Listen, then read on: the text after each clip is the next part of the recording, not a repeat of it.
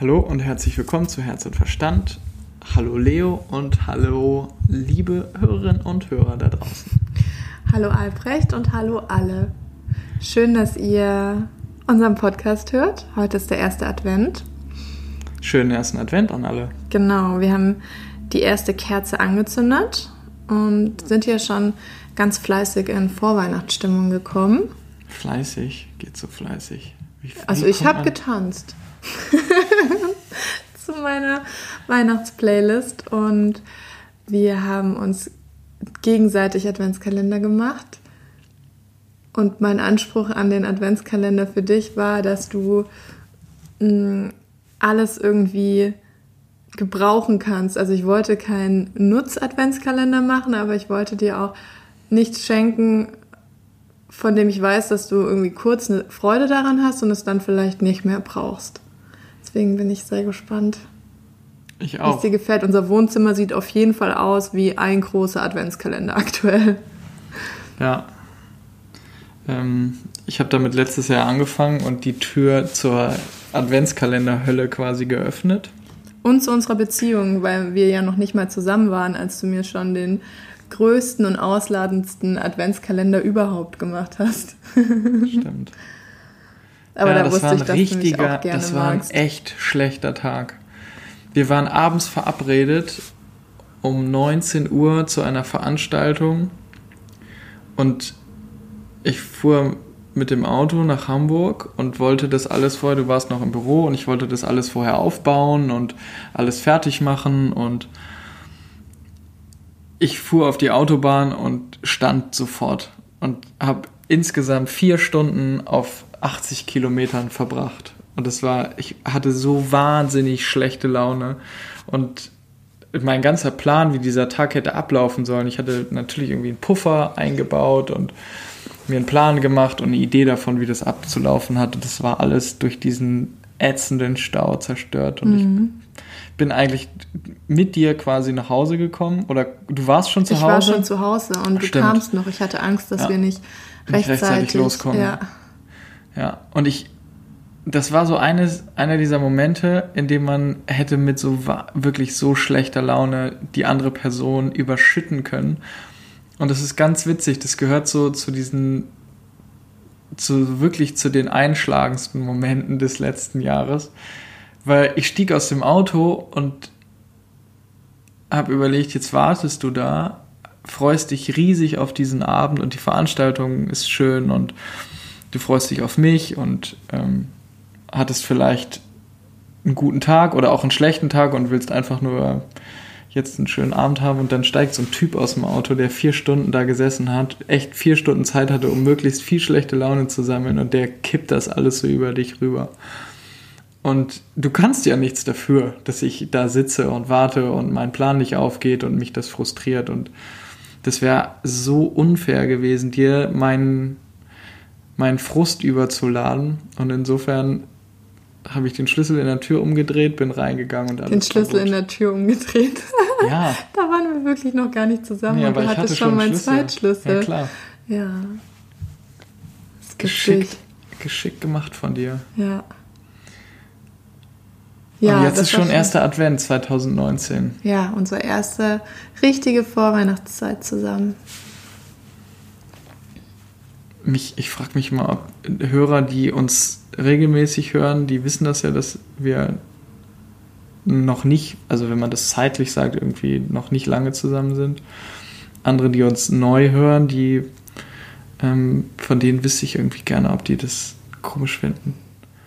Weil es klingt, also für mich würde es so klingen, als wären wir schon ewig zusammen, aber dabei ist es ja nicht, nicht lang. Ja, zusammen sind wir ja noch nicht mal ein Jahr wenn man es ganz genau nimmt. Ich weiß. Aber das ist einfach egal. Finde ich auch. Naja, ähm, genug Exkurs. Ja. wir haben jetzt, ja, ja, aber schön, dass ihr alle eingeschaltet habt. Ich wollte mich auch nochmal bedanken für ganz viel liebes ähm, Feedback auf Instagram zu unserer letzten Folge und im Allgemeinen zu unserem, in Anführungsstrichen, Content einfach zu unseren Bildern, zu unseren Stories. Ich bin jedes Mal so es freut mich so arg, dass sich einfach fremde Menschen in Anführungsstrichen so viel Zeit nehmen, mit uns in den Austausch zu treten. Es ist echt wahnsinnig schön und ein riesengroßer Grund, warum wir das machen. Auch, wir sind damit ja aus Überzeugung unserer eigenen Gespräche gestartet. Wir haben gesagt, Deswegen ach, machen wir es ja auch jetzt, ja. aber es ist einfach schön zu hören, dass es für manche Menschen einen Denkanstoß gibt und dass darüber hinaus quasi an uns wieder neue Gedanken getragen werden ja. und das Thema irgendwie erweitert wird. Das ist so schön. Ja, finde ich auch. Ja. Das schafft ganz neue Horizonte, die richtig viel Spaß machen. Und in der letzten Podcast-Folge haben wir ja angeteasert, dass wir eine Wohnung besichtigt haben. Echt, war das in der letzten Folge? Ja, und jetzt wollen wir auflösen, dass wir die Wohnung bekommen haben. also wir ziehen im Februar um und freuen uns drauf. Keine Ahnung, ich wollte das jetzt gerade einfach erzählen, ja. weil das auch so die letzten Tage bei uns einfach bestimmt hat, weil wir uns natürlich darüber Gedanken machen, wie richten wir uns ein, welche Farbe bekommt Wand XY und ja, es ist gerade sehr viel los und wir versuchen bewusst die Vorweihnachtszeit trotzdem entspannt und ruhig zu verbringen. Weil dafür ist sie ja auch da. Ja. Und das macht es ja auch so schön, weil man so viele tolle Ecken hat, die man genießen kann, aber in so einem, in so einem Rausch da dran vorbeiläuft, das nicht sieht oder sich einfach nicht die Zeit nimmt, mal kurz durchzuatmen. Und ich finde, diese Weihnachtszeit vergeht so schnell und dann zwinkert man einmal mit den Augen, dann ist Heiligabend vorbei und dann war es das schon wieder. Und ich finde, es ist eine der schönsten Zeiten im Jahr. Auch mhm. wenn ich eher für den Sommer bin und für das Frühjahr und diese Temperaturen und das Wetter nur zum Abgewöhnen finde, aber diese Vorweihnachtszeit ist so besonders und also für mich zumindest ist sie was, was wirklich Besonderes. Und ich mag auch das Weihnachtsfest und Heiligabend gerne und das mit der Familie zusammen sein. Das hat ja für jeden einen ganz unterschiedlichen Stellenwert. Aber mir ist es schon richtig wichtig. Apropos richtig wichtig. Mhm. Ich habe gehört, du hast einen Artikel dabei, der ja für unsere Folge richtig wichtig ist, damit wir nämlich ja, in unser Thema einsteigen. Stimmt. Und ähm, Albrecht versucht jetzt obligatorisch mit Papier zu rascheln, damit es sich anhört, als hätte er den Artikel ausgedruckt. Aber er liest ihn einfach nur vom Smartphone ab. Ich habe den natürlich nicht ausgedruckt, weil ich klimafreundlich diesen Podcast gestalten will und deshalb natürlich kein Papier verschwende. Ist klar. Okay, du kleine Greta, dann starte mal. Ich löse das auf am Ende, wo der herkommt und wer ihn geschrieben hat. Mhm. Es ist ein sehr langer Artikel, deshalb werde ich auch nicht alles vorlesen und starte einfach mal. Die Hafermilchmänner. Anstatt zu saufen, fachsimpeln sie über Laufschuhe, anstelle jüngerer Frauen vergöttern sie sich selbst. Haben die neuen Männer um die 40 ihre eigene Midlife-Crisis abgeschafft? Und was macht das mit den Frauen? Eine Geschlechterstudie. Es ist schon nett, sie anzusehen, wie sie da sitzen und sich freuen. Darüber, wie ausgeschlafen sie wieder einmal sind, nach sieben Stunden Schlaf pro Nacht. Mehr, so erklären sie, müsste es nämlich gar nicht sein. Und wenn man abends einfach früh genug das Handy ausschalte und nie wieder Alkohol trinke, könne man morgens easy jeden Tag früh aufstehen, um vor der Arbeit zu meditieren und laufen zu gehen. Apropos Laufen. Die neuen Schuhe. Wie der Fußball nun abrolle, wie leicht man beschleunigen könne beim Sprint in der Mitte des Laus, wenn der Körper den höchsten Laktatwert aufweise. Laktat, das Salz der Milchsäure, das beim Verbrennen von Kohlenhydraten entstehe. Klar. An dieser Stelle stoppt der Erklärfluss für einen Moment. Ein kurzes wissendes Lächeln markiert, dass das mit der Milchsäure natürlich längst Allgemeinwissen ist und es eigentlich immer schon jedermanns Ziel im Leben gewesen sein sollte, dass der Fußball endlich gut abrollen kann. Kein Zweifel, dem Mann um die 40 geht es ziemlich gut. Er ist höchst zufrieden mit sich und der Welt, denn er hat gelernt, die beiden miteinander in Einklang zu bringen. Er hat sich schlau gemacht darüber, wie man sich am besten ernährt, sich am besten bewegt, am effizientesten arbeitet und optimal regeneriert. Kurz, wie man am besten lebt. Darüber weiß er jetzt Bescheid. Da hat er den Dreh raus. mögen auch jüngere und ältere Männer hier ebenso wie die Frauen selbstverständlich nie als unveränderliche oder gar Aquabiologie natürlich gegebene Einheit gemeint, verstärkt an der gesunden Optimierung ihres Alltags arbeiten, so sticht in diesem Bereich doch niemand gerade so heraus wie er, der um die 40-jährige erfolgreiche Mann der besseren Mittelschicht. Was ihn derzeit so verhaltensauffällig macht, ist seine Unbeirrtheit – während sich ein offenbar tief verunsichertes Publikum immer weiter in Regal Regalmetern von Selbsthilfebüchern und stundenlangen Gesundheitspodcasts verliert, um bloß keines der neuesten Heilsversprechen Aufräumen, Wandern, Permakultur auf den Großstadtbalkon zu verpassen, sitzt der neue alte Mann entspannt daneben, genießt seinen Filterkaffee mit der guten Hafermilch von Oatly in der Barista Edition und lehnt sich genüsslich zurück.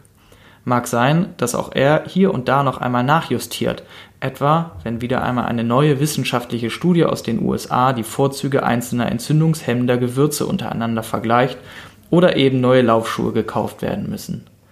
Doch das ist nur Feintuning. Insgesamt steht sein Set. Und dank eines täglich gepflegten Bullet Journal, einer Art To-Do-Listen-Tagebuch, wie es die High Achiever im Silicon Valley führen, ist Stress für ihn Geschichte. Körper und Seele schnurren wie das gut geölte Markenrennrad im Flur. Hier wird es tatsächlich anstrengend. Als Frau mag man den neumännlichen Eifer zwar zunächst begrüßen, ja sogar rührend finden, lobend möchte man den Mann über den Kopf streichen, wenn er wieder einmal erklärt, wie gut das Einfache und wie einfach das gute Leben sei. Doch irgendwann, wann immer noch einer um die Ecke biegt, um sein ganz persönliches Konzept der perfekten Life-Routine zu erläutern, braut sich doch etwas Ungutes zusammen, und es wird sicher nicht mehr allzu lange dauern, bis irgendeine Frau es irgendeinem der so unschuldig smart and woke vor sich hin monologisierenden Männer entgegenbrüllen wird, wir wissen das alles schon. Denn was die Männer jetzt tun, ist tatsächlich nichts anderes als eine neu aufgelegte Version dessen, was Frauen bereits seit Jahrhunderten praktizieren. Gemüse essen, Sport treiben, magern, Maß halten, zur Vorsorge gehen, nicht versacken, vernünftig sein und, den nächsten, und an den nächsten Morgen denken. Überhaupt vorausdenken, vorbereitet sein, funktionieren und das Ganze auch noch einfach erscheinen lassen. Es sind dies die ewigen Lebenskoordinaten von Frauen, die man ihnen wirklich nicht noch einmal erklären muss und die nicht wenigen von ihnen in letzter Zeit doch auch gewaltig zum Hals herausringen. Wer sich als Frau sowieso drangsaliert fühlte von der verkrampft lustfeindlichen Regeln weiblicher Diät und Gesundheitskunde, den mag angesichts der aktuell männlichen Übernahme das kalte Entsetzen packen. Nicht einmal bei den Typen ist man mehr sicher? Wer einmal bei dem außerordentlich wissenschaftsgläubigen Hafermilchmann hoch angesehenen amerikanischen Ernährungsforscher Michael Greger online dabei zusieht, wie er Interviews auf dem Laufband in seinem Wohnzimmer gibt, bekommt eine Idee davon, zu wie viel Genialitätskult die neue Männlichkeit fähig ist. Wenn Gregor offensichtlich hellauf begeistert über die eigene Idee, gleichzeitig bewegen, zu Hause sein und über den klinischen Vorzüge von Soja, Pekannüssen und roter Beete dozierend, auf dem Laufband marschierend in die Kamera quasselt, kann man als Zuschauerin sogar zornig werden. Multitasking, das praktische Verbinden mehrerer Tätigkeiten, auch das soll jetzt neu und von Männern erfunden worden sein? Schon möglich, dass sich an dieser Stelle auch etwas Neid in den Groll der Frauen mischt. Denn eins hat der Hafermilchmann ganz sicher nicht von ihnen übernommen. Ihren Selbstzweifel. Mit ihm stellten Frauen allzu oft jedes eigene Handeln in Frage und machten sich abhängig von der Meinung anderer. Meist Männer, die darüber hinaus als Negativfolie dienten, an der man sich lebenslang abarbeitete. Als Gattin blickte man nicht zuletzt darauf, deshalb nicht auf sich, weil man andauernd damit beschäftigt war, auf den Mann zu schauen, über den man entsetzt die Hände über dem Kopf zusammenschlug, unvernünftig saufend, Steaks vertilgend und permanent Arbeitsmails checkend, wie er war. Und den am Ende des Tages dann doch immer liebevoll mit den Augen rollend gewähren ließ, wie einen unartigen Jungen, der ohne Mütze und Schal in die Welt hinausrennt. Nun ist da plötzlich niemand mehr, keiner, um den man sich kümmern müsste, keiner, über den man sich in Fürsorge, Bevormundung und Besserwisserei erheben kann. Den Frauen mag es damit heute schon so ergehen wie eines Tages den Kardiologen. Wenn sie, die Hausärzte, sich in einigen Jahren über die EKGs der neuen Männer beugen, werden sie statt der üblich verstopften AT nur noch freie Bahnen vorfinden, statt astronomisch hoher Cholesterinwerte nur Norm und besser und wenn Sie noch bevor Sie Ihre Empfehlung zur gesunden Lebensführung im Alter ausgesprochen haben, von Ihren Patienten unterbrochen und verbessert werden, mögen sie an die Frauen von heute erinnern. Positiv überrascht, leicht abgeturnt und am Ende ja auch etwas unnütz. Denn sollte der Mann je Support in Sachen Lebensführung brauchen, seine Frau wird er dafür ganz sicher nicht mehr fragen. Anders als sie, die sich seit Teenie-Jahren allein im stillen Kämmerlein mit Sit-Ups quälte, setzt er nämlich auf klassische männliche Rudelbildung. Sobald auch nur ein Glied schwächelt, melden sich sofort Freunde und Laufkollegen via App mit Anhaltssprüchen, Erfolgsstatistiken und Durchhaltetipps. Wo bleibt bei alledem die Midlife-Crisis? Fällt sie erstmal aus, weil sie ausgelagert und der Frau untergeschoben wurde, die nun für zwei leiden muss? Oder ist die Krise logische Folge von verlängerter Adoleszenz und höherer Lebenserwartung bloß nach hinten verschoben? Eine Spur könnte der Ernährungsberater auf dem Laufband gelegt haben.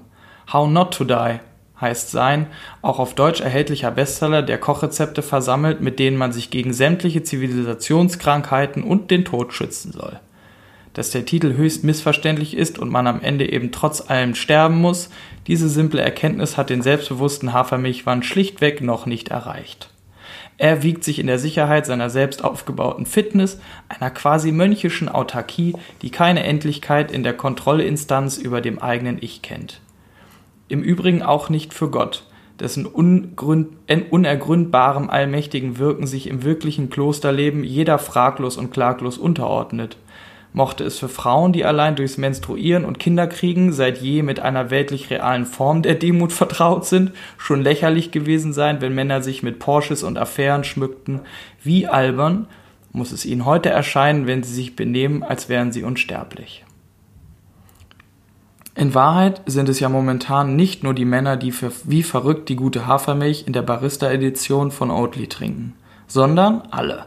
Die Verzichtgesellschaft, in der Askese und Gesundheit großgeschrieben werden, ist damit eindeutig unisexuell und das hat auch viel Gutes. Also der Text würde jetzt normalerweise noch die eine oder andere Seite weitergehen und ich habe auch zwischendurch in den Textbausteinen so ein bisschen was weggelassen und was anderes angelesen, weil es einfach zu viel wäre. Aber erstmal, wie findest du den Text und was glaubst du, wer ihn geschrieben hat? Und wo er erschienen ist? Also der Text gefällt mir sehr gut, weil ähm, ich tatsächlich eine ähnliche Beobachtung gemacht habe. Ich schätze mal, es ist eine weibliche Autorin. Korrekt. Und findest du sie, also findest du sie, dass sie so mit dem, mit dem Hammer draufhaut oder findest du, also es ist ja sehr zynisch naja, auch geschrieben. Am Ende sagt sie ja, dass es irgendwie alle betrifft und sie greift das schon in Geschlechterrollen aufgeteilt auf, aber das liegt eben ganz einfach daran, dass sie aus einem weiblichen Gefühl raus ihren Text geschrieben hat. Und von daher ist er auf jeden Fall zynisch und hochemotional, aber das ist halt eben immer so, wenn man aus einem Gefühl heraus einen Artikel schreibt, der nicht auf Fakten und Statistiken basiert, sondern Beobachtungen, die man selbst als Frau macht und eben auch dem Gefühl, dass jetzt wieder das andere Geschlecht etwas für sich beansprucht, was äh, wir lange versucht haben für uns zu beanspruchen, was nicht ernst genommen wurde. Und nur weil das der weiße Mann am Tisch ausspricht, ist es eben die Wahrheit. Ist denn das auch eine Wahrnehmung, die du mitträgst? Ist das spricht dieser Text dir aus der Seele, sage ich jetzt mal?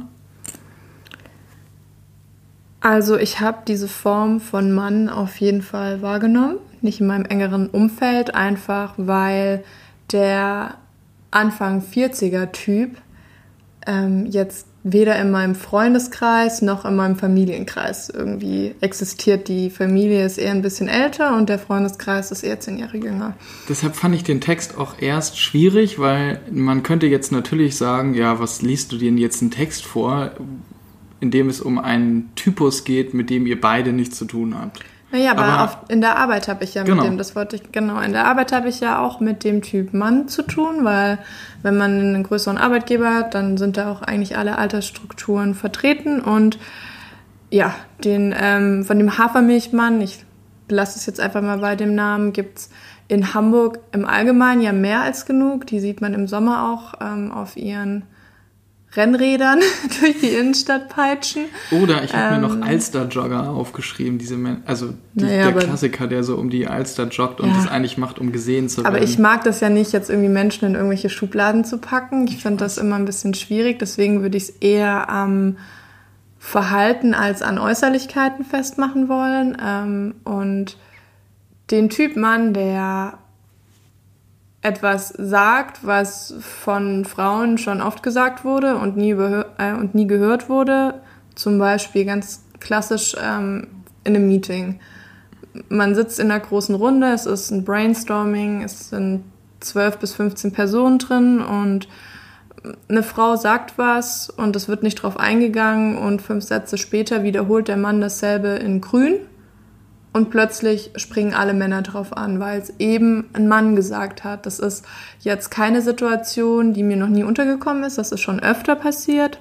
Das ist eine sehr schwierige Situation, weil du als Frau auch oft versuchst, unauffällig unter dem Radar zu bleiben. Also du möchtest nicht die sein, die laut ist und auffällt oder unangenehm wahrgenommen wird. Das ist ja so eine Gratwanderung. Ähm, und das ist natürlich auch mit dem Multitasking, was sie da jetzt in dem Text aufgreift. Es ist eine Laufband, Fähigkeit, die Interviews geben, Shakes trinken und alles gleichzeitig. Ja, viel schlimmer daran finde ich, ähm, diese, dieses, was mich daran so abartig stört, ist, dass Männer seit Jahren davon sprechen, dass Frauen multitaskingfähig sind. Und das ist immer negativ behaftet. Immer. Es wird nie als eine positive Eigenschaft wahrgenommen. Findest das wird, du? ja, das wird in saloppen Nebensätzen gesagt. Und jetzt nimmt der Mann das und das ist was Tolles. Aber das, der Punkt ist, nur wenn man denkt, dass man was kann, heißt das nicht, dass man es kann. Und das geht in Richtung Frau als auch in Richtung Mann. Ich habe mit Multitasking-Fähigkeit ein großes Problem, weil ich der Ansicht bin, dass nur weil ich was mache und nebenher jemandem zuhören kann und noch eine dritte Sache irgendwie unter meinen Füßen läuft, heißt es nicht, dass ich meine hundertprozentige Aufmerksamkeit in die eine Richtung lenken kann. Und ich weiß, dass ich zuhöre, wenn mir jemand was sagt und ich was anderes nebenher mache, aber ich kann dir auch bestätigen, dass Dinge untergehen. Und an die kann ich mich dann nicht mehr erinnern und dann sagt die Person im Zweifelsfall, aber ich habe das doch da und da gesagt und ich kann mich an das Gespräch erinnern, aber ich kann mich nicht mehr daran erinnern. Und ich finde, Multitasking-Fähigkeit ist ein super Skill auf bestimmte Dinge bezogen, die man gleichzeitig machen kann. Im Punkto Kommunikation denke ich, dass es besser wäre, wenn man nur zuhört, ohne sein Handy in der Hand zu haben oder wenn man nur einen Film schaut, ohne noch nebenher bei Zalando online zu shoppen. Also durch diese Multitasking-Fähigkeit geht auch ein bisschen verloren, dass man einfach mal die Aufmerksamkeit auf eine Sache richten kann. Und dadurch haben wir natürlich auch die Fähigkeit verloren, ähm, aufmerksam zuzuhören oder uns mit Freunden zu einem Abendessen zu treffen und das Handy einfach mal in der Tasche zu lassen und nicht immer dem Impuls nachzugeben, alle fünf Minuten wenigstens draufzuschauen, ob nicht doch was Wichtigeres passiert ist. Vor allen Dingen, man schaut ja, ich habe vergessen, wie dieser Begriff heißt, ich muss das nochmal nachgucken, das ist so, ist so, Phantom, ist so Phantomklingeln. Du schaust auf dein Handy, ohne dass es weder vibriert noch geklingelt hat, sondern einfach nur, weil du diese Bewegung so gewöhnt bist, dauernd auf dein Handy zu schauen, um zu gucken, ob da was passiert ist. Aber es ist ganz offensichtlich nichts passiert, weil dein Handy ist stumm geblieben. Und das ist so in unseren Bewegungsablauf und in unserer Psyche mittlerweile verankert, dass wir ständig unser Handy checken. Das aber darauf wollte ich eigentlich auch gar nicht hinaus. dem Instagram-Feed aktualisieren. Also eine amerikanische Studie hat ergeben, dass in uns quasi dieses Belohnungshormon ausgeschüttet wird. Dopamin? Mhm. Bin ich mir gerade nicht ganz sicher. Ähm, wenn wir unseren Instagram-Feed aktualisieren und einfach uns neue Inhalte anschauen, da werden wir belohnt und deswegen greifen wir, wenn wir kurz Langeweile oder einen Moment des Nichtstuns verspüren, so oft an unser Handy, öffnen eine App, nur um zu sehen, dass da draußen was Neues passiert ist und um dann festzustellen, dass die Inhalte uns halt nicht tangieren. Aber, Aber, und genau das ist ja die Krux und das ist ja vielleicht auch was, was den, was den Hafermilchmann antreibt. Ich glaube, dass die Inhalte uns extrem tangieren, weil sie immer wieder und gerade ähm, auf Social Media ist ja das Problem, dass nur die perfekten und die guten und die schönsten Momente dargestellt werden. Uns immer wieder daran erinnern, dass wir eigentlich nicht gut genug sind, weil da ist das Perfekte und bei mir selbst ist das richtig Gute noch nicht erreicht. Und Aber das, das führt mich auch- zu der nächsten Frage. Was glaubst Lass du? mich noch kurz was dazu sagen, bevor du mir eine Ja. Frage stellst, weil da sehe ich auch wieder, also an dem Ansatz, wie du ihn beschreibst, sehe ich irgendwie schon wieder, dass die Frau da im Gedanken einen Schritt weiter ist. Auch wenn sie das jetzt hart anhört und man das vielleicht nicht auf das Geschlecht runterbrechen kann, aber den Gedanken, den du gerade sagst, dass ich auf Instagram eine Welt sehe, die ich gerne hätte und an der ich bastel und baue, so habe ich mich vor fünf Jahren gefühlt. Instagram ist ja eine App, in der du selbst entscheidest, mit was du dich umgibst. Du entscheidest ja, wem du folgst und welche Welten du zu deiner machst. Und da habe ich einfach irgendwann beschlossen, ich mache nur die Welten zu meiner, die mich interessieren.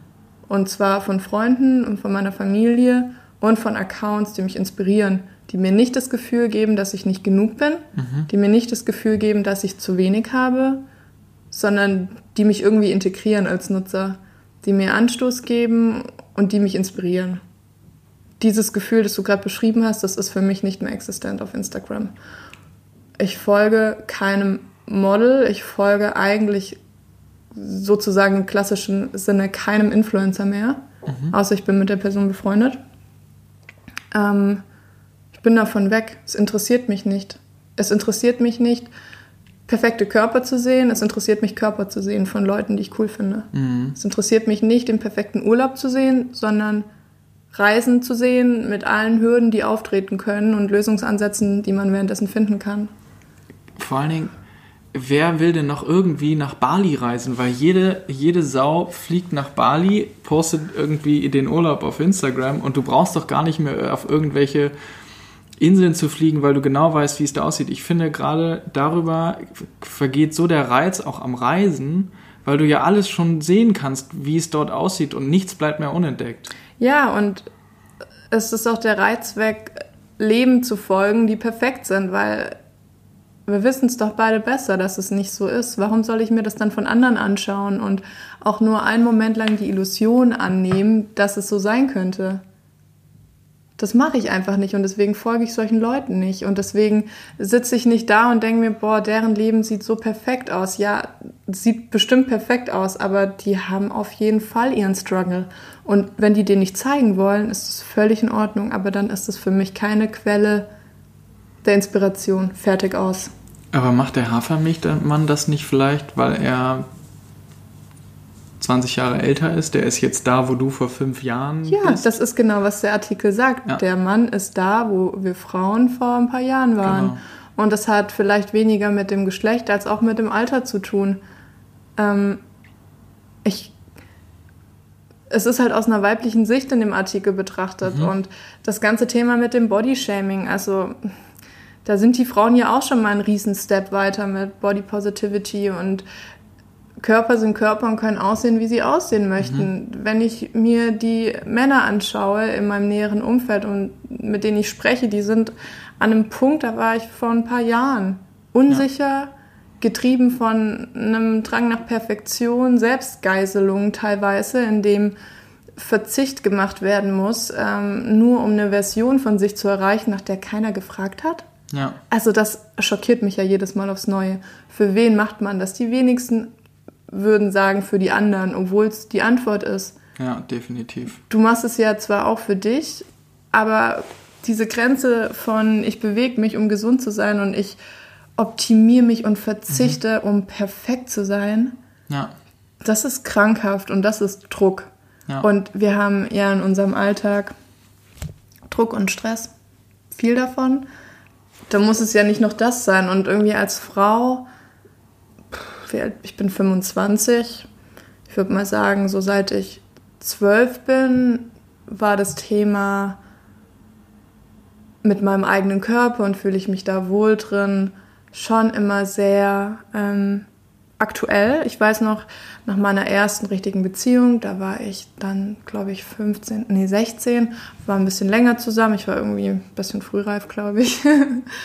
Und da habe ich drei oder vier Tage nichts gegessen. Und dann habe ich gemerkt, wie ich plötzlich abgenommen habe. Und ich dachte mir, geil. Ich habe mich im Spiegel angeguckt und ich habe so meinen Rippenbogen gesehen und ich war einfach richtig dünn. Und ich fand es so cool, weil ich mir dachte, boah, jetzt sehe ich super aus in meinen ganzen Klamotten, meine Brüste sind kleiner, ich fühle mich irgendwie wohler. Es war ganz komisch und da war das erste Mal, dass ich mir dachte, okay, wenn ich das einfach so weiter fortsetze und darauf achte, dass ich ganz wenig esse, dann kann ich so dünn bleiben. Und damit hat es eigentlich, hat ein Teufelskreis angefangen, der, glaube ich, sieben oder acht Jahre ging. Und es waren immer Phasen, in denen ich sehr viel Sport gemacht habe. Also ich habe nie ein Mittelmaß gefunden. Ich habe immer wahnsinnig viel Sport gemacht, wahnsinnig strenge Ernährung gehabt und mich permanent gewogen. Und ähm, mich nie gut gefühlt. Nie. Weil dadurch, dass ich das Thema Essen und Aussehen zu einem großen Thema in meinem Leben gemacht habe, habe ich da auch immer viel Resonanz drauf gebraucht. Und wenn ich die nicht bekommen habe, dann habe ich an mir selbst gezweifelt. Und dann war es irgendwie das Größte, an Weihnachten nach Hause zu fahren und den Großvater vor sich zu haben, der sagt, oh, du bist aber wieder schlank geworden. Und dann kickt so ein Belohnungs, mhm. so ein Belohnungssatz ein. Und ich habe das dann erst so richtig gemerkt, dass ich irgendwie ein seltsames Verhältnis zu Essen habe. Ähm, das ist mir eigentlich erst vor einem Dreivierteljahr oder so so richtig aufgefallen, weil ich gemerkt habe, ich kann nicht in den Supermarkt gehen und viele Süßigkeiten kaufen. Das, das war, ich erinnere mich so genau. Wir waren, wir waren bei einem Supermarkt und die Mission war eigentlich, wir gehen dahin und wir hatten beide so richtig Bock auf Schweinkram, also Schokolade und Chips und wohl Chips eher auf deiner auf deiner Bucketlist. Ähm, also wirklich einfach geile Süßigkeiten und am Ende sind wir mit Schokolade ohne Zucker rausgegangen. Ja, weil, weil nichts, also es fing damit so an, dass Druck, man. Das, ja. hat mich, das hat mir so viel Druck und Stress bereitet, Dinge zu kaufen, von denen ich gar nicht jetzt wusste, ob ich sie wirklich möchte. Und dann konnte ich mich nicht entscheiden und das ist jedes Mal für mich die stressvollste Situation. Und ich esse gerne Süßigkeiten. Ich mache das wirklich gerne, aber nicht, wenn ich das in der Hand halten muss und damit zur Kasse gehen. Das ist für mich so schlimm. Und mhm. gleichzeitig habe ich vor einem halben Jahr zum ersten Mal ganz bewusst mir gedacht, boah, ich habe seit Monaten nicht mehr drüber nachgedacht, wie ich eigentlich aussehe. Mhm. Ich habe keinen Plan, wie viel ich wiege. Ähm, keine Ahnung. Ich habe nur ganz normal einfach mich bewegt. Ich laufe halt eh viel und bin irgendwie viel Fahrrad gefahren. Ja, du bist und den ganzen Sommer Fahrrad gefahren. Ab und zu so zum Sport, aber ich habe so eine richtig gesunde Balance einfach mit allem gefunden und jetzt bin ich echt so seit einem Jahr fast fein mit mir. Ich bin super happy. Ich gucke mich im Spiegel an und denke mir, ja, ist ein Körper. Check. da Aber muss du ich hast seit zehn Jahren dich mit dem, das war seit zehn Jahren eins deiner Hauptthemen. Ja. Und es war nicht ein Hauptthema, was dich positiv beeinflusst hat, sondern das war ein Thema, was dich seit zehn Jahren unter Druck gesetzt Kalorien hat. zählen war für mich das Normalste auf der Welt. Ich kann aus dem FF sagen, wie viel Kalorien was hat. Mhm. Und das, das nicht zu sehen. Mich auch jedes Mal so. Und ich habe aber nicht gesehen, dass das halt einfach ähm, vielleicht auch ungesund ist. Also ich war nie also ich, das war jetzt nie irgendwie schlimm, aber ich hatte einfach in meinem Alltag Muster, die falsch sind. Ich habe so viel Zeit gedanklich da rein investiert, die hätte ich halt an anderer Stelle besser nutzen können. Aber ich wollte einfach so gut und perfekt nach außen sein, weil ich mich nicht mit meinem Innenleben auseinandersetzen wollte. Und nachdem ich mich mit meinem Innenleben auseinandergesetzt habe und da richtig viel aufgeräumt habe, war auch außen plötzlich alles okay. Ohne dafür, dass du außen groß was gemacht hast. Das ist ja das. Nö, ich bin ja gleich geblieben. Das ist ja das Verrückte daran, ja. dass du wirklich viel Arbeit in dein Inneres gesteckt hast und das Äußere sich mitentwickelt hat, ohne dass du wirklich daran gearbeitet hast. Das ja. Ist, das müsste. Ich habe auch ganz lange hatte ich so Probleme mit meinen Dehnungsstreifen. Könnte mir nicht egaler sein. Mhm. Also wenn sie jemand nicht sehen möchte, dann muss halt weggucken. Das ist okay. Ähm, ich bin super happy, wie ich bin. Das ist voll cool. Und ich glaube, es wäre schön, wenn erstmal alle Frauen sich dahin bewegen können und vor allem auch die Jüngeren und die Männer vor allem auch mit, weil man vergisst ja auch, dass das Körperthema zwar für Männer auch während der Pubertät ist nochmal anders, aber es ist genauso scheiße. Absolut. Ich habe im Grunde diesen, denselben Zeitraum, den du beschreibst, mit Unsicherheiten, mit Unwohlsein, mit Selbstzweifeln, mit Selbstgeißelung, mit Disziplin beim Essen. Das habe ich eins zu eins genauso durchgemacht. Das fing auch bei mir mit 14, 15 an und hat wirklich jetzt bestimmt die letzten 15 Jahre mich so begleitet, weil es gab immer Vergleiche, die man anstellen konnte, egal ob das äh, damals in der Schule Klassenkameraden, im Studium ähm, dann später ähm, Studienkollegen waren oder im Job ähm, Leute sind, die im Büro sind. Du hast ja immer Lebensvergleiche, dann kam irgendwann äh, Facebook, dann kam, oder erst SchülerVZ, dann Facebook, dann Instagram dazu. Und man hat sich ja nach und nach immer wieder neue Role Models gesucht und ich bin mit mir selbst so umgegangen, dass ich nie zufrieden war mit mir. Und es war für mich. Aber bist du es jetzt? Auf jeden Fall, ja. Du bist jetzt, bist ja. jetzt gerade zufrieden? Ja, ich bin, dir? ich bin zufrieden, weil ich weiß, dass wenn ich jetzt ein halbes Jahr wieder intensiv Sport mache, mich, ähm, was die Ernährung angeht, extrem zurückhalte oder zumindest extrem diszipliniere, ich bin in einem halben Jahr nicht glücklicher, als ich das jetzt bin. Ich bin, ich weiß, dass ich das eine oder andere sicherlich besser machen könnte oder dass ich mich vielleicht in dem einen oder anderen Moment besser fühlte, wenn ich anstatt keine Ahnung, dreimal in der Woche, sechsmal in der Woche zum Sport ginge, aber dann würden ganz viele andere Dinge diesem, diesem hehren Ziel, gut auszusehen, weichen. Dann würden Abende mit dir nicht mehr existieren, Abende mit Freunden würden äh, nicht mehr existieren oder weniger werden. Richtig gute Restaurantbesuche werden zur Seltenheit, weil man all das nicht mehr essen kann. Das ich ist glaube, doch einfach nur bescheuert. Ja. Und das ist auch, was mich an diesem Hafermilchmann so stört, weil alles, was in dem Artikel steht, da kann man einen großen Strich drunter ziehen und sagen, der definiert sich nicht mehr über Äußeres. Es geht ihm einfach nur darum, dass er selbst perfekt ist. Und wie leicht ist dieser Mann dann bitte zu erschüttern? Ja. Der definiert sich nur über sein Wissen, dass er über Dinge hat, die keinen Menschen interessieren, außer in seiner Filterbubble, die er sich geschaffen hat. Ähm, der definiert sich darüber, wie er aussieht, aber Entschuldigung, das juckt ja auch keinen. Also es interessiert doch niemanden, außer vielleicht ein, zwei, fünf, zwanzig Frauen, die ihm irgendwie einen interessierten Blick zu werfen. Aber was Wenn kann das ich mir das denn? Ist, was er ja, als äh, also Achievement. Also, das ist so wackelig, weil ja. das ist auch, warum ich dich gefragt habe, ob du glücklich bist, weil mh, wenn du dir jetzt vorstellst und du machst die Augen zu und denkst dir, okay, ich würde einfach 10 Kilo mehr wiegen. Einfach so. Würde das was mit deinem Gefühl machen? Und ich glaube, ja. Auf jeden Fall. Genau. Weil ich, ich, auch gleichzeitig zwar zufrieden bin, aber ein totaler Narzisst bin. Und ja, aber guck mal, wie, ähm, wie wackelig du bist, dadurch, dass du mhm. das offen zugibst. Weil, also ich habe mir darüber auch viele Gedanken gemacht. Und ich sag ja, wenn ich 10 Kilo mehr wiegen würde, würde ich 10 Kilo mehr wiegen. Aber es würde nichts mit mir machen, weil ich bin ja ich aus so vielen Gründen. Mhm. Und der für mich der geringste Grund ist, wie ich aussehe. Dafür weiß ich nicht, bin ich ein zu guter Mensch. Das ist völlig okay, das zu sagen. Ja.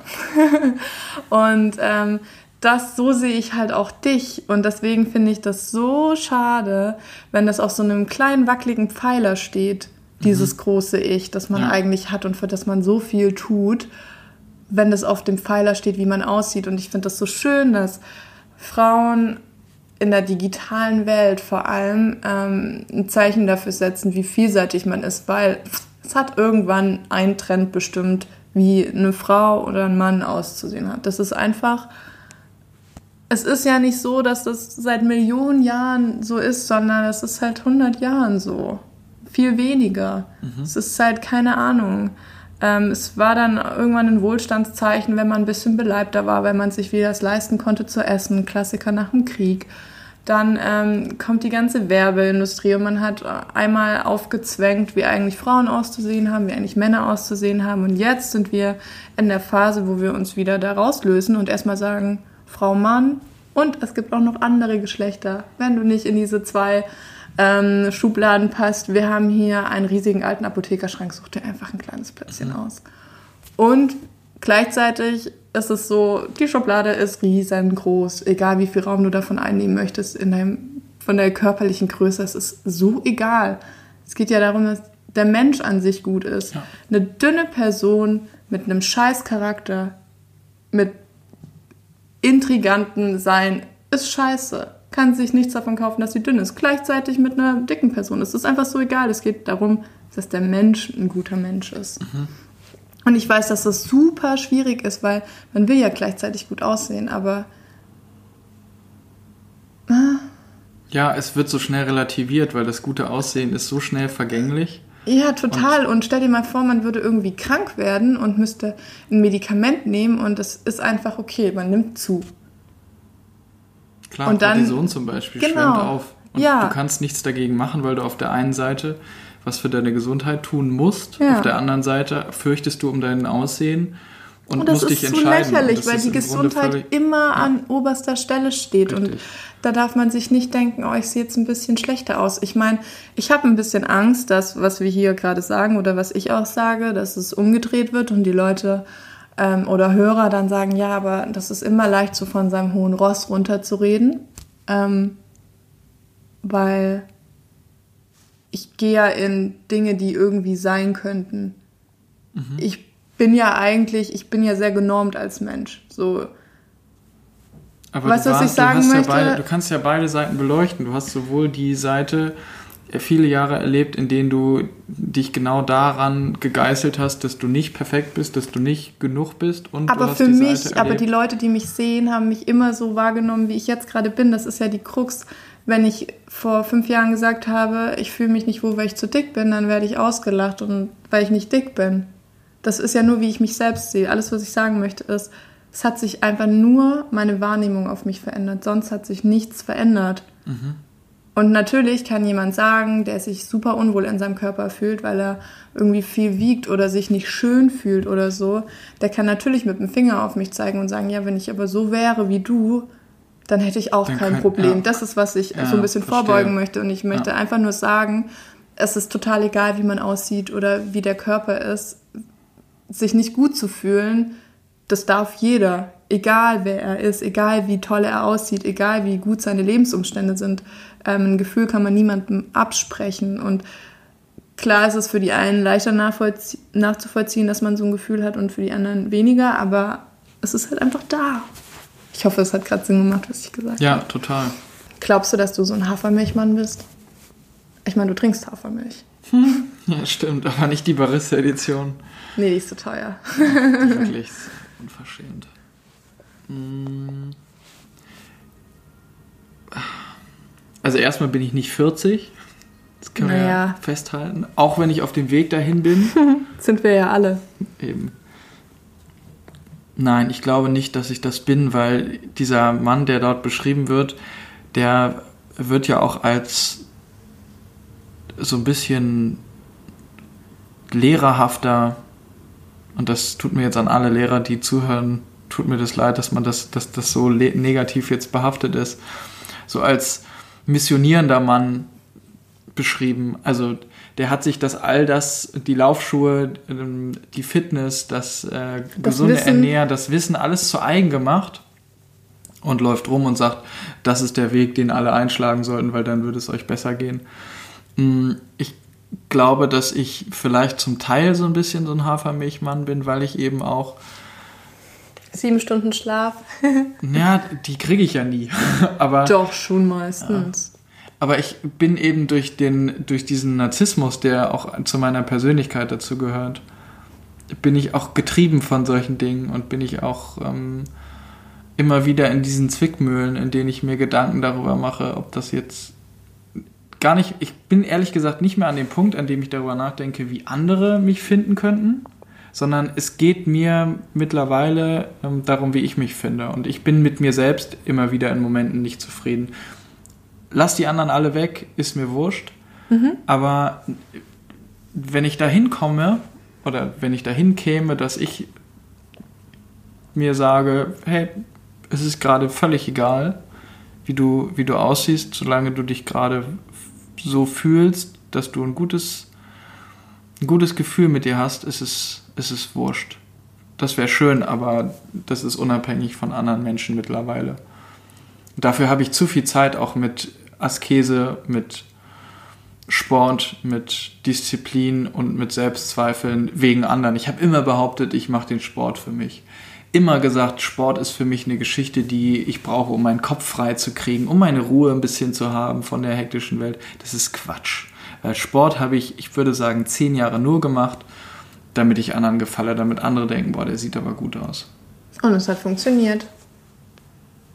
Ja, ich bin zum Beispiel in der Phase, in der ich war wir voll, uns kennenlernen. Ja, du warst so viel, viel beim Sport. Ich weiß ich- noch, als ich Albrecht zum ersten Mal ausgezogen habe, dachte ich mir am nächsten Morgen, boah, habe ich das nur geträumt, dass er so, so starke Arme hat oder nicht? Dann habe ich nochmal geschaut. Ja, und jetzt war ich sechs Wochen nicht beim Sport und sehe aus wie der letzte Larry. Wie so ein Nein, richtiger Lauch. nein. Guck mal, sei nicht so unsicher. Ich, Er nein, bedeutet mir gerade, dass ich ihn nicht anfassen darf. ja, weil sonst das alles ins. Mikro geht. Das Also nervt, wenn man hört. dann, dann Ja. habe ich einfach über den Arm gestreichelt. Ja, ähm, Ja, wir Männer müssen aber auch irgendwie starke Arme haben und breite Kreuze und stählerne Brüste und diesen ganzen Quatsch. nee. Das Nein, ist ihr so, Männer müsst einfach einfühlsam sein und ich weiß, eine Meinung ich habe das jetzt haben. auch absichtlich nur so gesagt, um so ein und mehr bisschen müsst ihr gar nicht. zu sein. Um Aber ich hasse dieses Stigma, so muss ein Mann sein, so Ja. muss eine Frau sein. Absolut. Man muss einfach nur ein guter Mensch sein und irgendwie ein Verständnis hehres und einfühlsam sein. Ja, aber da gehört nicht mal so viel dazu. Weißt du, es gibt so den guten Mensch XS-Version, den guten Mensch S, M, L und XL. Muss ja nicht jeder XL sein. Reicht doch, wenn man einfach sich als Ziel setzt, irgendwie selbst happy zu sein und die Menschen, die einem sehr nahe stehen, irgendwie, die muss man ja nicht glücklich machen. Man sollte ihnen einfach nur keine Steine im Weg stellen. Ja, und das sagt jetzt mal einer 19-Jährigen, die nichts anderes macht, oder einem 19-Jährigen, die nichts anderes machen, als durch ihren Insta-Feed zu scrollen und nur mit Influencern konfrontiert zu sein, die mega nice aussehen, die das perfekte Leben führen, weil sie tausend Dinge geschenkt bekommen, weil sie an tausend Orten gleichzeitig sind. Den würde ich einfach nicht nur sagen. beim Sport sind. Den würde ich nicht sagen. Weißt Gut. du warum? Weil aber wir sag.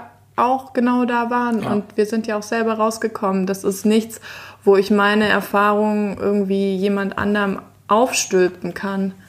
Das muss ich auch irgendwie oft lernen und merken. Das sind einfach Dinge, die muss man selbst für sich rausfinden, um glücklich zu werden. Oder man findet sie nicht raus und ähm, schlägt sich noch länger mit Zweifeln rum. Aber ich glaube, jeder Mensch kann da hinkommen, dass ihm das egal wird. Völlig egal. Weil das haben wir schon, ich glaube, ich habe das schon letztes Mal gesagt und ich wiederhole mich, aber ich finde das so wichtig. Wir bilden uns ja selber den Kreis, in dem wir leben, mit Einflüssen, den, die wir aufnehmen, mit Dingen, die wir konsumieren. Ähm, und dadurch, dass wir das zu weiten Teilen selbst bestimmen können, durch die sozialen Netzwerke, können wir auch entscheiden, wen wir da rauslassen und was wir einfach nicht mehr sehen und hören wollen. Und wenn wir da ein bisschen äh, krasser werden und einfach weglassen, was uns nicht gut tut, dann sind wir auf einem guten Weg, dahin zu kommen, ähm, dass es uns besser geht. Das ist ein bisschen wie so eine Entzugskur, auf die man sich da begibt. Ja, ich hasse immer dieses, oh, jetzt 30 Tage Social Media Detox. Ja, Okay, das schmier's ist- dir, das ist wie ja. eine Diät. Kannst du mir auch weggehen. Ja. Das ist so ein kurzes Pflaster auf eine viel zu große Wunde, das nichts bringt. Das fliegt quasi metaphorisch rein und wird aufgesogen. Ähm, nee, ich bin für langfristige Veränderungen oder Veränderungen, die langfristiges bewirken. Sehr gut, damit hast du auch meine Frage beantwortet. Ich hatte noch gedacht, dass es vielleicht ein, irgendein Wundermittel gibt, was du vorschlagen kannst, aber das ist genau das, was ich hin, worauf ich hinaus wollte, weil die, die Erfahrungen, die müssen halt leider gemacht werden. Ja. So schlimm es ist, so weh es tut und so viel Kraft und Kilos das vielleicht auch kostet. Und ich würde mal sagen, wenn wir irgendwann vielleicht selbst Kinder haben denn, und uns diese Folge zum Beispiel anhören, dann müssen wir uns einfach nochmal dran erinnern und uns, so schmerzlich dann das auch sein wird, sagen, wir können alles versuchen, um die richtigen Umgänge den Kindern oder auch Freunden oder Familienmitgliedern mit all diesen Einflüssen und uns selbst beizubringen. Aber wir können halt auch Dinge nicht aufhalten und nur ja. bis zu einem gewissen Teil beeinflussen. Weil die Fehler müssen oder die Schritte, die gegangen werden, müssen eben selbst gemacht und gegangen werden. Ja. Ja. Oh, dieses Gespräch ist in eine komplett andere Richtung gegangen, als ich es eigentlich vorher geplant habe. Ich finde so ein bisschen, dass der Text am Ende jetzt so ein bisschen deplatziert ist, weil er eigentlich nicht wir haben eigentlich den Text so nicht, wie er für diesen Podcast ja vorgesehen ist, als Ausgang. Doch, haben wir schon, ja. weil der war die Basis für unser Gespräch. Ja. Aber es ist ganz in eine ganz andere Richtung gegangen. Ich finde es ganz spannend. Ich würde sagen, von jetzt mittlerweile 50 Minuten hast du bestimmt 30 alleine Redezeit, oh mindestens Gott, 35. Wieder. Ja, aber es ist ein Thema, glaube ich, was ich werde dann immer so emotional, ja, weil ich so immer Angst habe, dass ich dann nicht gehört werde. Ja. Und, Aber dafür äh, ist dieser Podcast ja auch da und dafür ist ja auch dieses gegenseitig äh, Folgen übernehmen da, dass man, wenn man eben nicht dran ist mit Text aussuchen und Fragen stellen, dass man dann einfach redet und die Dinge, die einen beschäftigen, sich von der Seele quatscht. Ja. Und das, was wir eben nur so angeschnitten haben, ist eben also dieses Thema ist ja kein reines Frauenthema, sondern es geht äh, Jungs und Männern ganz genauso. Und ich glaube, Jungs und Männer haben es mittlerweile genauso schwer, wie es Frauen vor fünf, zehn Jahren hatten, vielleicht fünf Jahren.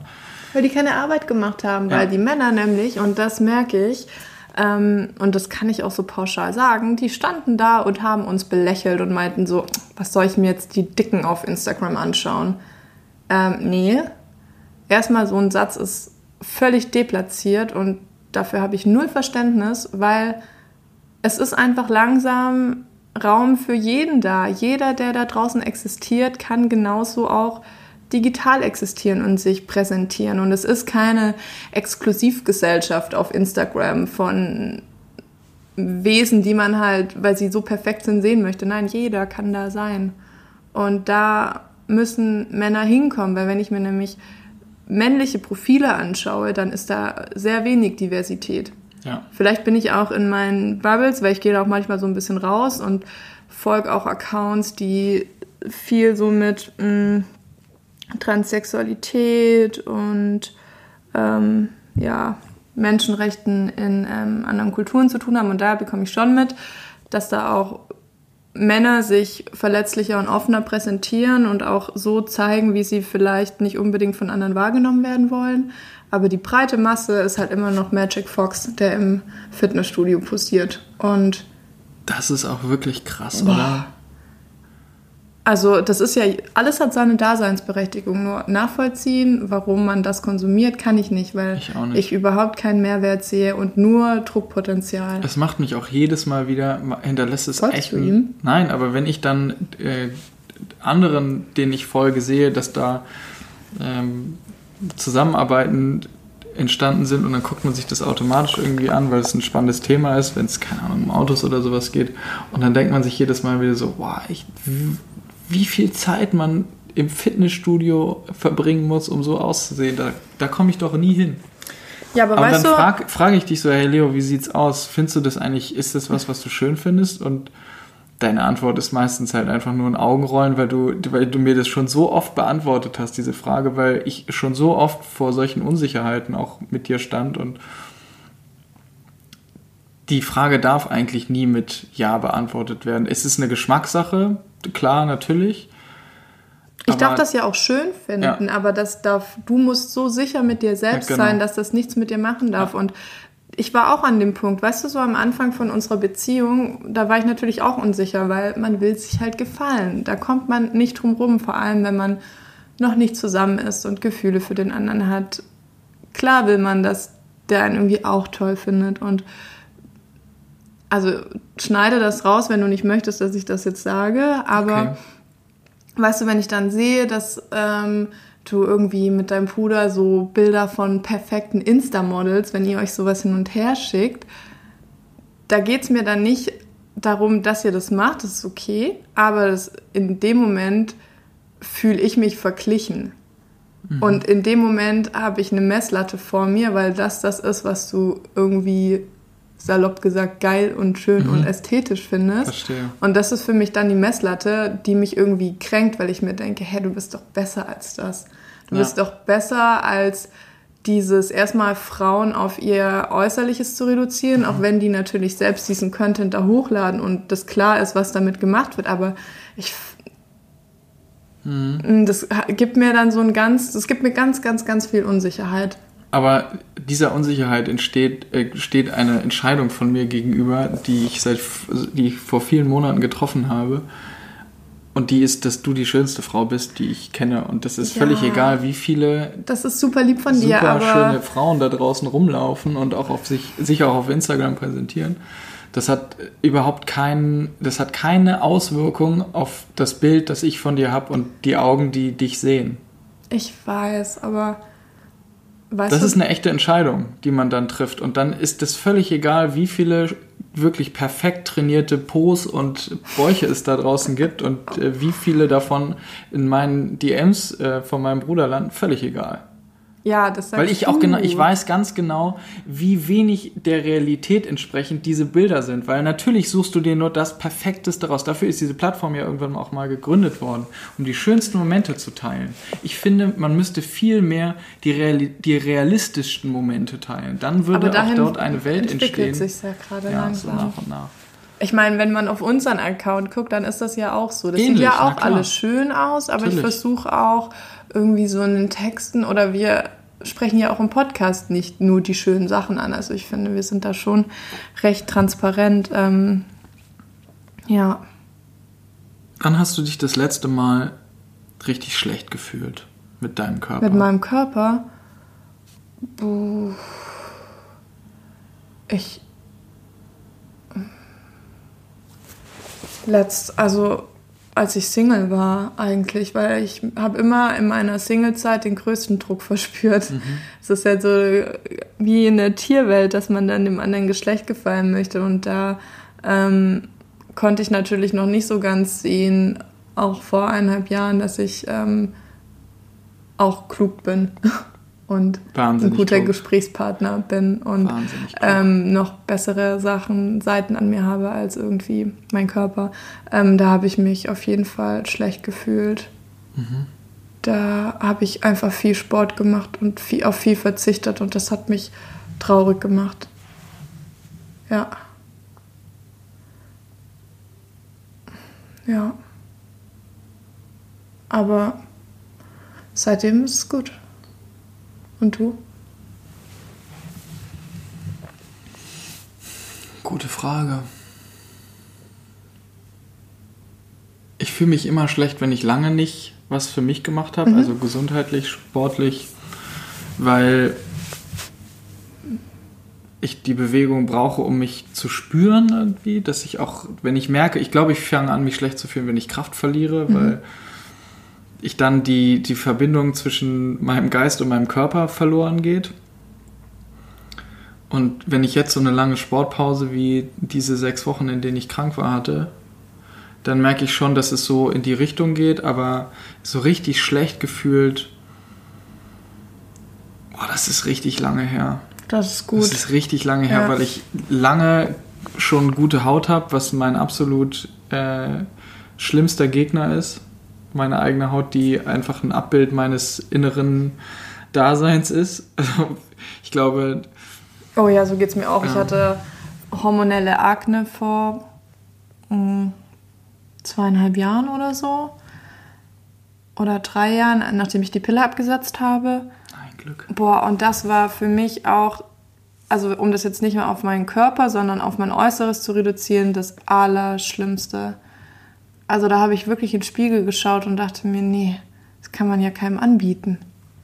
Was ist da? Also es ist immer nur noch schlimmer geworden, weil ich dann irgendwas versuche. Ich habe dann alles probiert, um irgendwie dagegen vorzugehen und es ist nur schlimmer geworden und ich habe mich halt immer geschminkt und das ist jetzt auch nicht ein Thema, das ich mit vielen Menschen besprochen habe, aber es wurde halt so diagnostiziert, dass es hormonelle Akne ist. Und die ist dann aber auch plötzlich wieder durch die richtige ähm, Behandlung weggegangen. Und da habe ich danach gemerkt, wie mir so ein richtiger Stein vom Herzen fällt. Und ja, also gute Haut ist für mich auch sehr wichtig, weil es ähm, ein Wohlfühlfaktor ist. Mhm. Aber ich glaube, Ganz doll. es wird halt auch falsch damit umgegangen, weil wenn ähm, man in der Pubertät schlechte Haut hat, dann ist der Tipp ja richtig abdecken. Aber der Tipp kann ja auch einfach sein, die richtige Pflege, dass man sowas nicht verstecken muss. Weil das betrifft ja wirklich einfach die meisten Leute. Alle. Das ist ja so Also wirklich. verrückt. Also die äh, Sachen, mit denen man sich schlecht fühlt, da kann man davon ausgehen, dass es die meisten Menschen betrifft. Und dadurch, dass es alle im stillen Kämmerchen mit sich ausmachen, fühlen sich viele Menschen schlecht. So, und wenn das einfach die Norm und die Regel wäre, dann würde mehr Austausch stattfinden, alle könnten sich so zeigen, wie sie sind und der Konsens wäre, wir gehen da alle durch und es ist fein. Und es tut nichts mit uns, dass es so ist. Aber dadurch, dass wir eben von ähm, sozialem Druck und ähm, einer Gesellschaft in diese stillen Kämmerchen teilweise mit manchen Themen getrieben werden, also da könnte ich jetzt ein Buch aufschlagen, in dem noch Worte wie Menstruation und weiß ich nicht was fallen würden, ähm, gab es lange Zeit keinen offenen Diskurs darüber und ähm, ja, es wurde halt tabuisiert. Ich finde es ein schönes Schlusswort und es birgt unheimlich viele spannende Themen für noch viel mehr Podcast-Folgen. Ja, Ich hatte gerade, während du das gesagt hast, eine Idee, das besprechen wir jetzt hier gleich mal und dann würde ich sagen, schließen wir diese Folge mit deinem einer großen sehr, Umarmung. ja, zum ersten Advent und zur Weihnachtszeit, zu Ja. den folgenden Adventssonntagen, die jetzt kommen und Und der Aussage, dass man einfach toll ist. Und das könnt ihr euch ruhig auch selbst öfter mal sagen. Das braucht man nicht von anderen hören, das darf man sich auch mal selbst sagen. Ich mache das manchmal, wenn ich ins Bad gehe morgens. ja, Gebe ich mir dich so Fingerpistols und sage, Ernsthaft, das klingt richtig Klischee. nö, das mache ich manchmal. Okay. Das mache ich wirklich manchmal einfach. Wenn ich das Gefühl habe, ich brauche so einen kleinen Push in die richtige Richtung, dann gebe ich mir den auch mal selbst. Okay, also euer Auftrag ist jetzt Fingerpistols morgens im Badezimmer. Ist egal, wie ihr aussieht, es interessiert keinen. Hauptsache, ihr fühlt euch wohl. Ähm, für noch mehr Wohlgefühl und spannenden Austausch schreibt uns auf Instagram unter herzundverstand.podcast. Habt Das eine großartige Woche und ähm, genießt die Weihnachtszeit. Tschüss. Ciao.